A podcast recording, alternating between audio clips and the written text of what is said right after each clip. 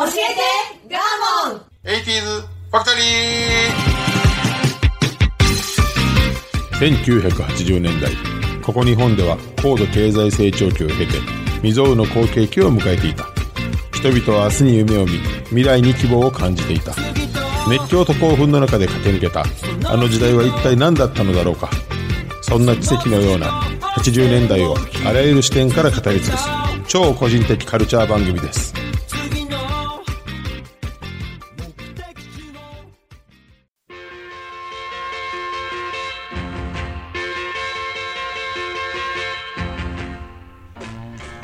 今週も始まりました。教えてガーモン 80s ファクトリー私番組パーソナリティガーモンと。はアシスタントの加藤夏子です。いよろしくお願いしお願いいたますします。あのーまあ、一応私立場上はい。経営者とか代表とか、社長とか言われるやん。はい。なら営業電話がめっちゃ多いのね。うん。ね。会社宛てに？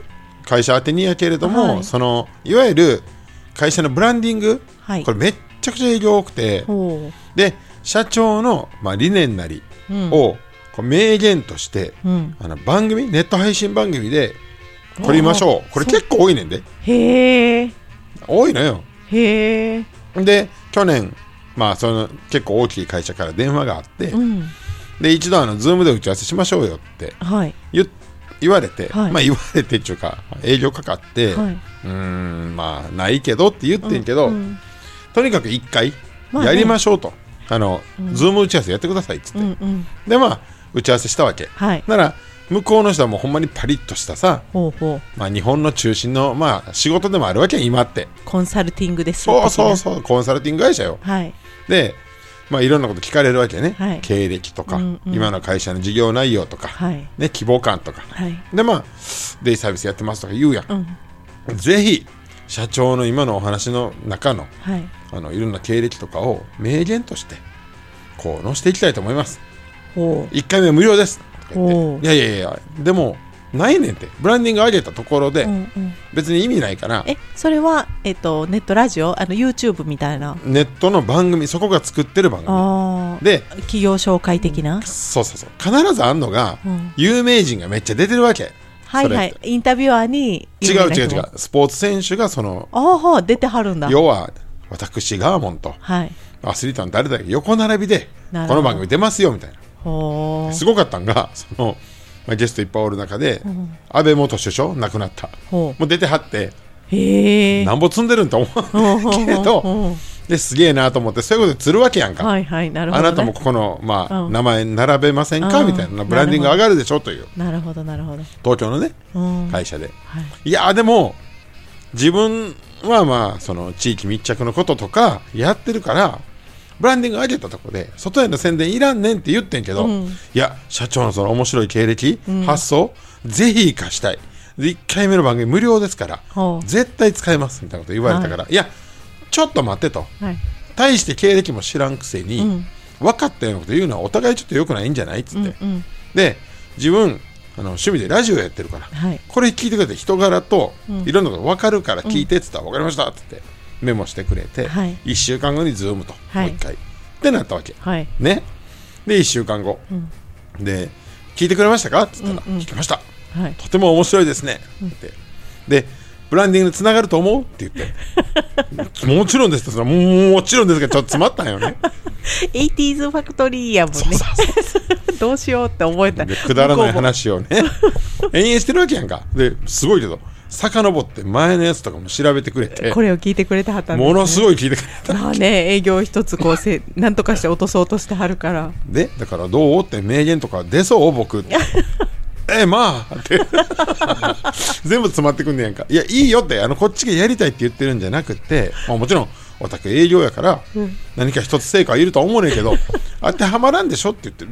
いやあのいけるかな だって終わって ほんまやね。無理でしたって言ったらいい感じやったのにね。ね。うん、残念。い。や無理でしたけど好きですよ。言ってくれたらすごい気持ちよく終わるのに。えまあ今回はうん。まああれですね。みたいな。どれ？っつって聞いたもん。あれのどれ？って言って。いやいろんな場面がまだあるかもしれないんでチャンスがあればお互い。取り留めのない会話で終わっていったって感じですね。パンチ効いてる。はいスタートです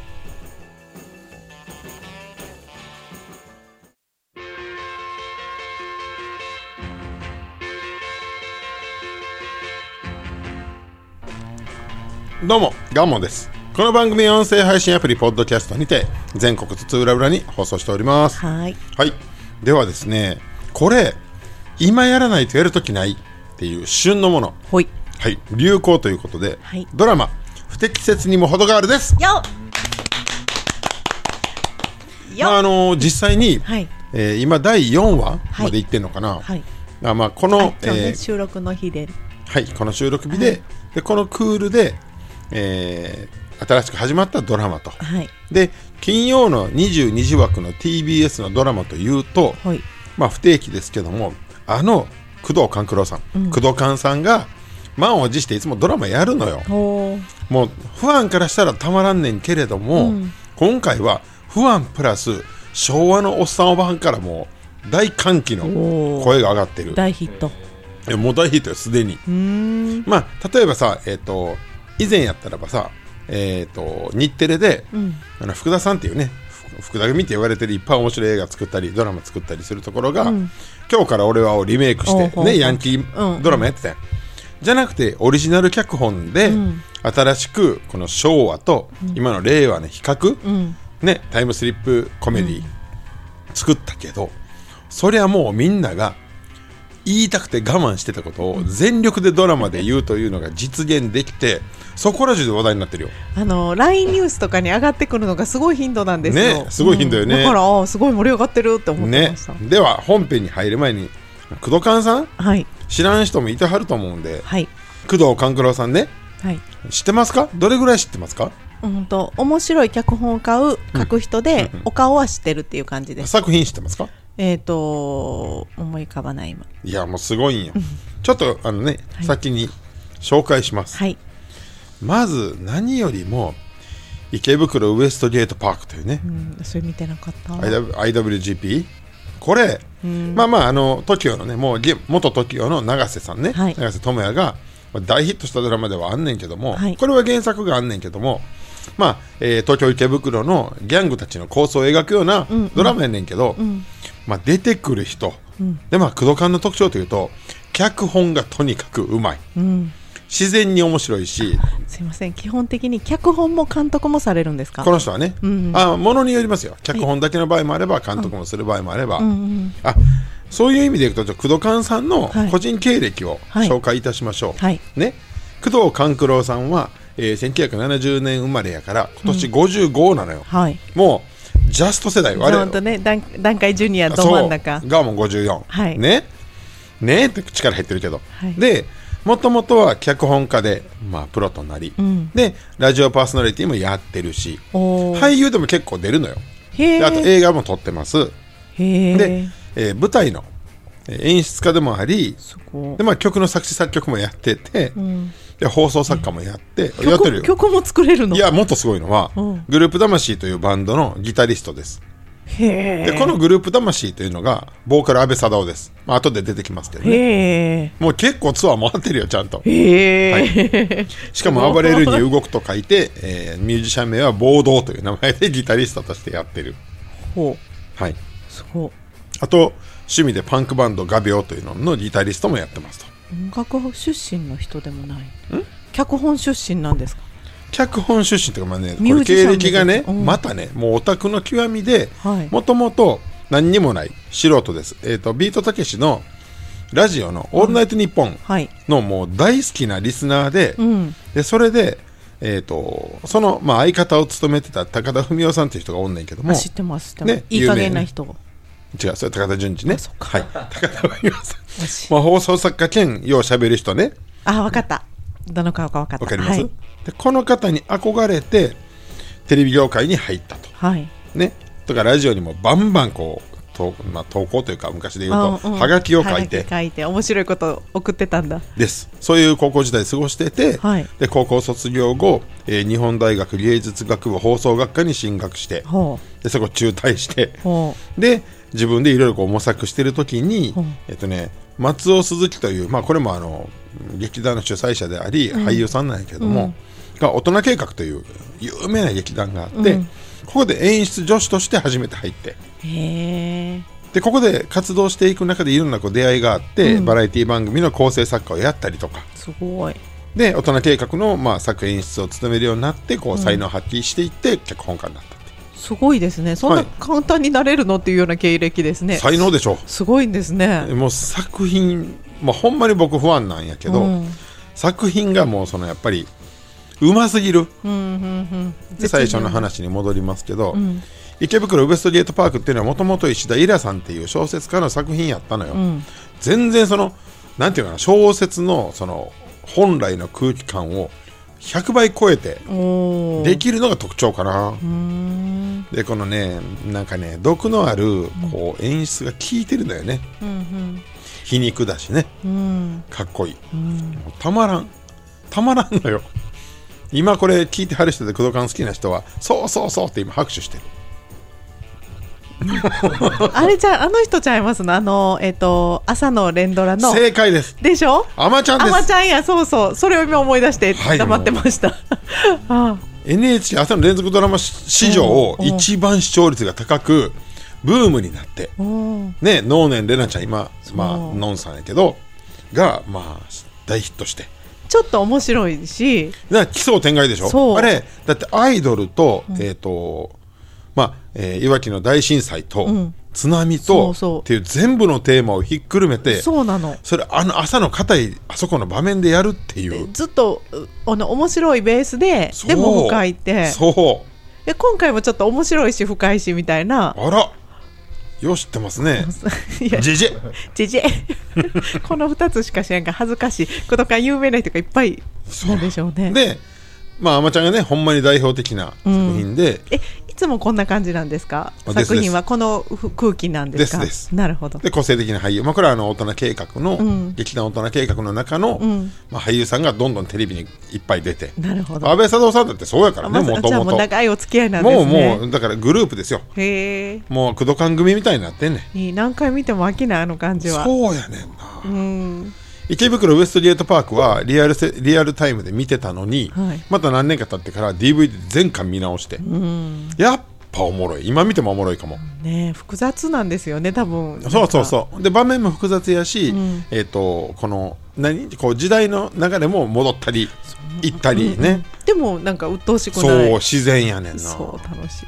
で代表作もう一つ「木更津キャッツアイ。あその辺見てない」か。たまらんねこれね。岡田君岡田准一君ね、うん。当たってた佐藤隆太ね。うん。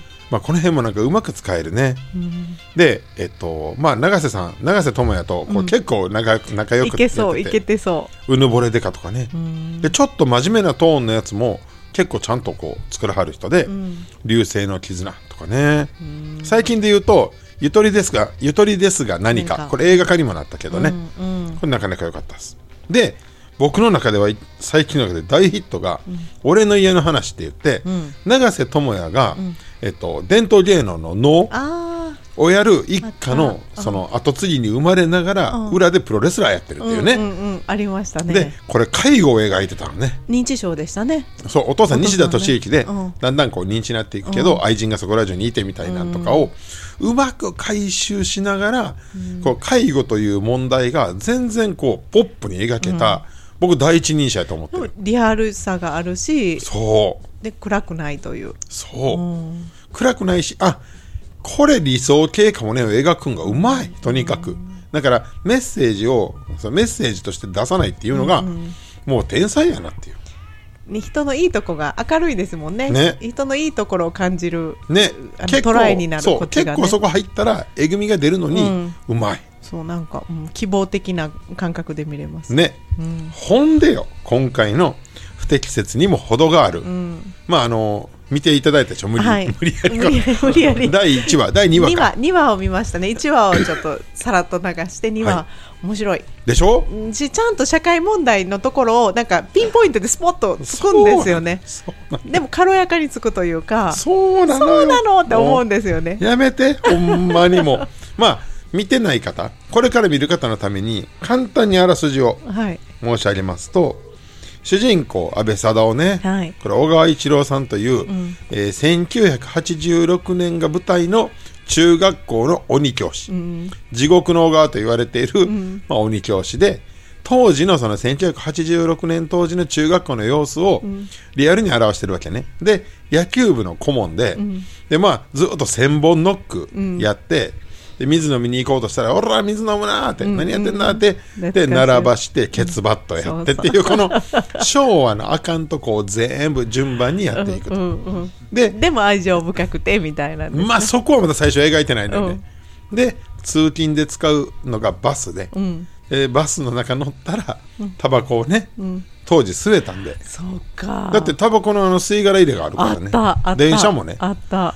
86年当時はまだあったんやって、うんだからこのミドルエッジのこのこの話題としてはぴったりでしょ、うんうんこのドラマ自体がもうこのまさに80 80年代、ね、そうそうそうそうそう。でそのバスがまあ後で事情は分かんないけれども、タイムスリップをしてしまって、2023年か、に来てしまうという話ですよね。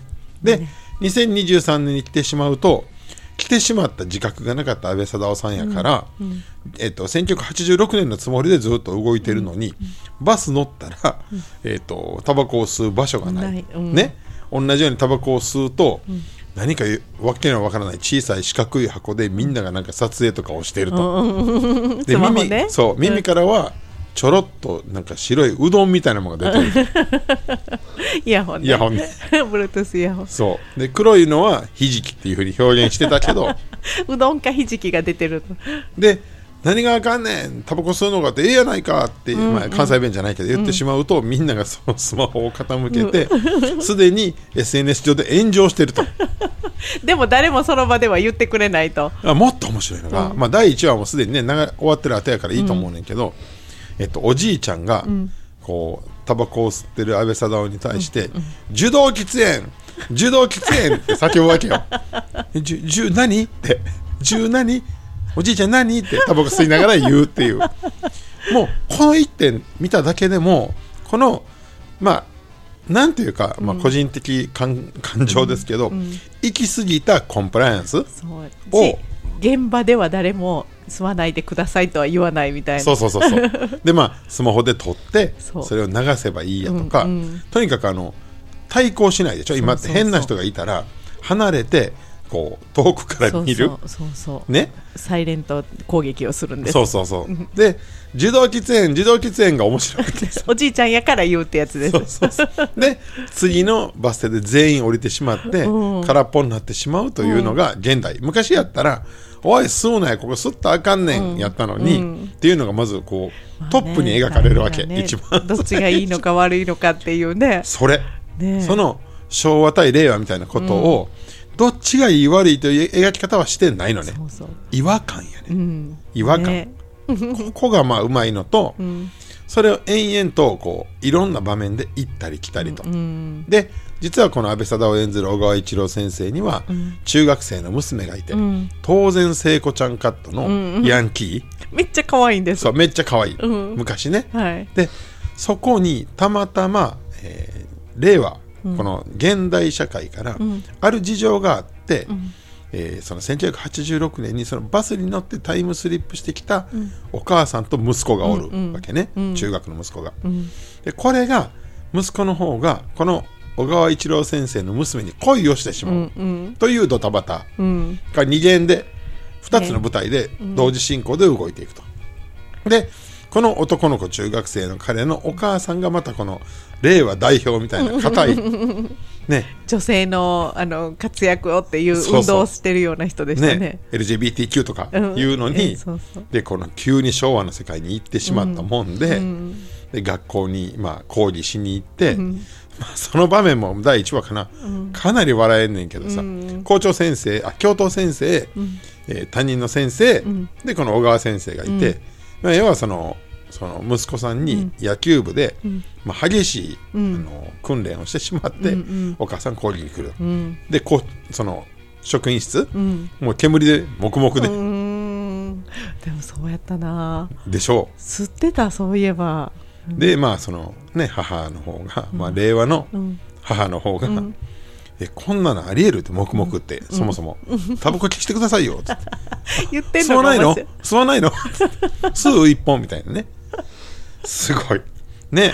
ね面白い。これがもう散りばめられてるこのドラマ、でこれをわざわざこのコンプラ社会にぶつけてくる、しかもなおかつぶつけてるけども、ぶつけてるような感覚に見る側がならないっていう。テンポがいいのかな？トントントントンいく。やっぱり表現がそうやって、例えばうどん出てるよとかそういうところの違和感を違和感として描かせないなるほど。でまたうまいのがさ、まあ、あんまり言い過ぎると見てない人がね、うんまあ、あのいろいろこうネタバレになってしまうねんけど、タイムスリップしてしまう場面はそのさっきのバス以外にも、まあ、そこが結構舞台の真ん中になる喫茶店があってね、うんうんでそこのトイレが、こうタイムスリップの場所あ穴が開いちゃううのね急にね。そう。でドーンって隣に行ってしまう。で、えー昭和の時はキョンキョンのその時のポスター、うんで令和に来てしまうと今のキョンキョンのポスターが貼ってある、そ う粋な演出やんか。ね。で、えー、と令和においては w i f i の入りづらい場所とかやるやん,、うん。なんていうんかなこの表現がとにかく、えー、と無理がない、ね。楽しい。なんか明るいの。すごく楽しいんです、ね。ずっと。笑えるもう一個。はい。でその結局小川一郎先生が令和の世界で、まあ、言いたいことを言える人っていうことで今度は取り上げられ出して、うんうん。こう有名になっていくっていうぶ場面があんねんけどもこの、えー今では言えない、えー、と社会のいろんなもう問題、鬱屈としているところを必ず番組の後半でミュージカル仕立てになるっていうね、ここがまたな僕はこのあの作り手側の分析が大好きやから、一番感じたのは、言ってはならないことをセリフにしてしまうと説教やんか、うん。でもこれをミュージカル仕立てにすると まあなんていうか笑いに消化できるやんかこれがすごいなと思ったの。2話は同調圧力って言って 踊ってた。愛の愛の手っていうかね。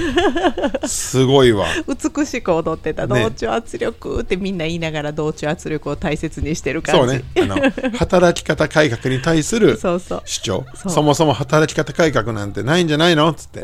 頑張りたいやつは頑張ればいいし頑張りたくないやつは帰ればいいんじゃないの？で帰れないじゃない。それを同調圧力。帰れないじゃないの。同調圧力ってやってた、まさにね。まさにこの令和になってから、まあ、ずっと日本にこのね、底辺にはびこってる空気、まあ、まさにコンプライアンスよね行き過ぎた、まあ、今現状も続いてるやん。でも感じちゃうんだもんねみんなこう同調圧力を無視してるその先生俺帰りたいから帰るよって言える人となんか今はねみんなが繊細だから、うん。そうみんなで同調圧力っていう踊りがまた繊細な綺麗な踊りなんですよね。みんなで綺麗に踊ってる。だから令和側が今の主張する。そうそう。で小川先生側が昔の主張するはあとかっていうねね。いやーこれほんまあのこのラジオ聞いてくださってる方が、大体40代から、まあ、60代ぐらいまでの、まあ、7割ぐらいが男性、ほんま見てほしいよねでもね今の若い人もやりたいと思ってるのにそれを邪魔されるねんみたいなあ実際こういう場もあるんかなっていうかね。発見もありました、そうね。ね。現場の若い子もやりたいっていう人は違和感感じてるんやとか実際はそれで弊害もあるじゃないみたいなことをね。描いてましたよね。ですね。で今回まあなんていうかなこうちょっと注目したいのは中里依紗さん。めっちゃ上手。ね私ハマり役やしね。お恥ずかしげながら初めてドラマ出てんの見たんですけあどあそうなんやね。こんな上手なのって思っねた、なかなかいいね。素敵でしたね。あとまあそのさっき言った令和のね、あのお母さん役の吉田羊さん、うん。ねこの辺がまあ。吉田洋さんは面白い。あの,、ね。あの人の軽やかさは面白いですよね。これは これはまあ見ていただいた方がいいんで、ドラマの内容言えへんけども、義母愛子ってこの時代に言うとは思わなかったわっていうセリフがハマりますな。で言い方がすごくその、えっとテレビに出て抗議するコメンテーターみたいな言い方で面白いことをずっと言う。そうね。これほんまあのぜひ。ねね。いやもう想像いや面白いよって言われて見たんですが期待以上でした。ね。うん。でまあ僕もあのちょっとこういうラジオやってますし、あの SNS でねこのドラマ見ましたかって上げた瞬間に、やっぱ4 5 0人とかすぐ反応あった。そうね。で、これ喜んでんの私たちだけかな。まあ、喜んでるのは我々だけちゃう、もう若い世代も。若い世代はだからそのおえタバコ吸うの？みたいな感じ。でへーじゃない。バカじゃないの？とかって思って見てるのかな。ほんまなのかなと思うんちゃう？えうんなんかまあ漫画みたいな世界ででしたもんね。だって今80考えたらもうあの言い悪いを抜きにしてめちゃくちゃよね、あんなもん、まあそれをそうその安倍貞夫がもう快活に演じてはるけうどん。ほんまにあれ普通やったもんね。普通やった。ね。でまああのまあこのラジオに乗っけて言うことじゃないけど、このセックスのことをずっとちょめちょめっていう。そう。言ってた。え誰誰さんだったっけ？誰が言ってたかおじさんの山城慎吾さんが言ってた。でまあこれもうネタバレばっかりやな。山城慎吾さんをちょっとこう真似紛争した感じで、うんロバート秋山が出てくるのよねあ出てるん3や話そうなんや。そういう昭和の番組にうん。こうで出てしまうっていうねあそうやね。なんか露出の高いなんかエッチな番組がいっぱいエッチな番組ってなんやねんってまあ、感じですけど、ね。11pm とか ね、まあ、いっぱいあったわけですよ、昔はね。とかその。あの熱ね。なんか。でまあ言い出したらきりないよねこれほんまに。ビデオをねこう入れたら。ガチャってアナルトビデオやったみたいなね話もよくあって。今じゃ全部もう考えられへんよねやっぱちょっとバカやったんでしょうね。いや相当でしょ 今の進化した若い人から見てちょっとバカやねいやもうそらバカでうるさくて圧が強い、それを見て面白がってくれてるのかなそうしたらまあ、ね半分じゃない。うるさいけど、まあだから20代の方からすると自分のお父さんお母さんよりちょっと上ぐらいでしょ？そだからこんな世の中があったんやみたいな。うね得てしてその自分たちじゃなく親の方がうるさいとかありえるやんかでもっぱい。今はそんな感覚ですよね。でしょ？この世代が団塊ジュニアがうるさいって下を持ってますだってうちも落ち着きない。親が落ち着きないから。娘の方が落ち着いてるもん。そうなんです。将来見据えてはるもん。そう思う。学校の先生とかが飛行に走らんように見てても誰も先生の方が落ち着いてないですよぐらいの感じです。ルールきつくする必要ないやん今。そうそうちゃんとみんな守るから。逆に先生ちゃんとした格好した方がいいですよって思われてるとお前思うお前いやーだからこの、まあ、このラジオを続けてきて、んこれついにドラマになってでたったやっぱりこう3 4 0年でこん、まあ、あれはあの表現してくれてはるでしょ場面を、うんこんな変わるんやっていう。今思うといやバスでタバコって思いますよね。ね。うん。いや確かに。それはもう臭くてしゃあないやん。バカやったんやなと思う。ね。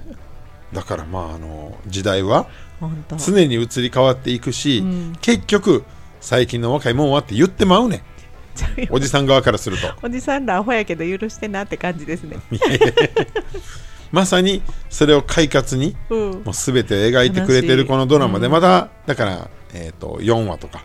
まだ全然追っつけるんでね。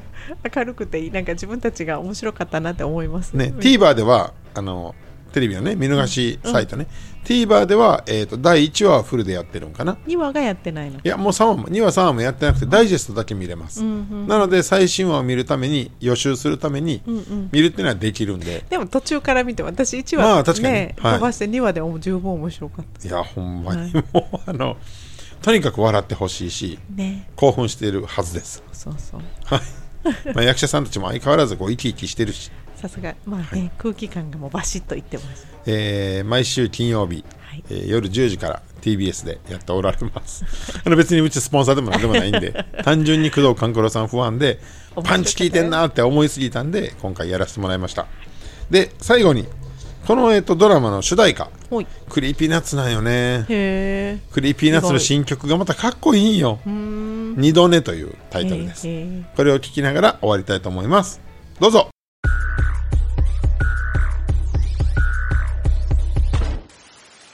エスケープしてみたい。このバスに乗って未来へいやはるか昔。まあどっちもとんでもないぜ。あいつらはとにいない。俺たちも用済みかい。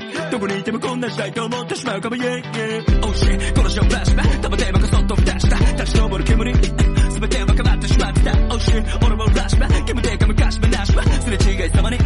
咳払い顔しかめた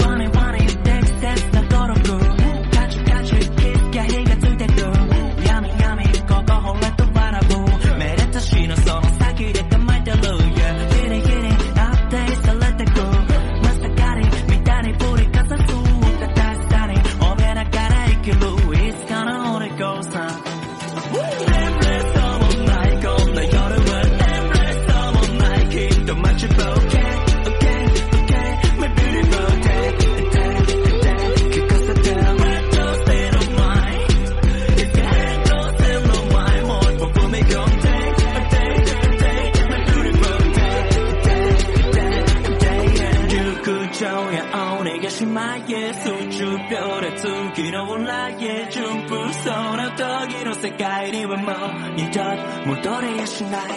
窮屈その遠くの未来へ集中力が乗り解き合いて悠久の時をかける相手も一度求め合いたい。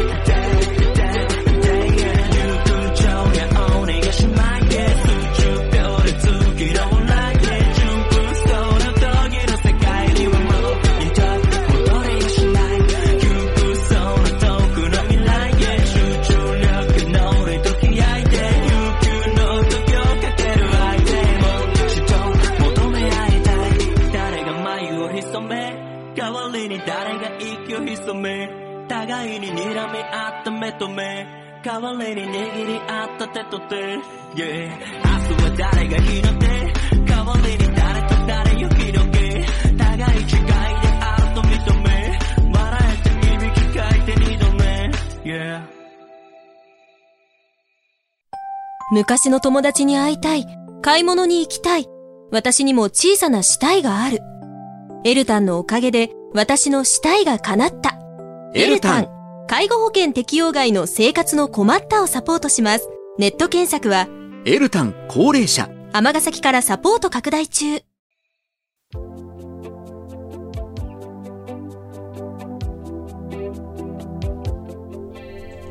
はい無事終わりました。ありがとうございました。まあこれはほんまに見てほしいですね。見て感想が欲しいですわ。ねぜひぜひ。熱が冷めやらぬ感じで、はい、そうですね。ご意見ご感想 SNS へお願いいたします。では来週違う切り口でまたやります。それではさようなら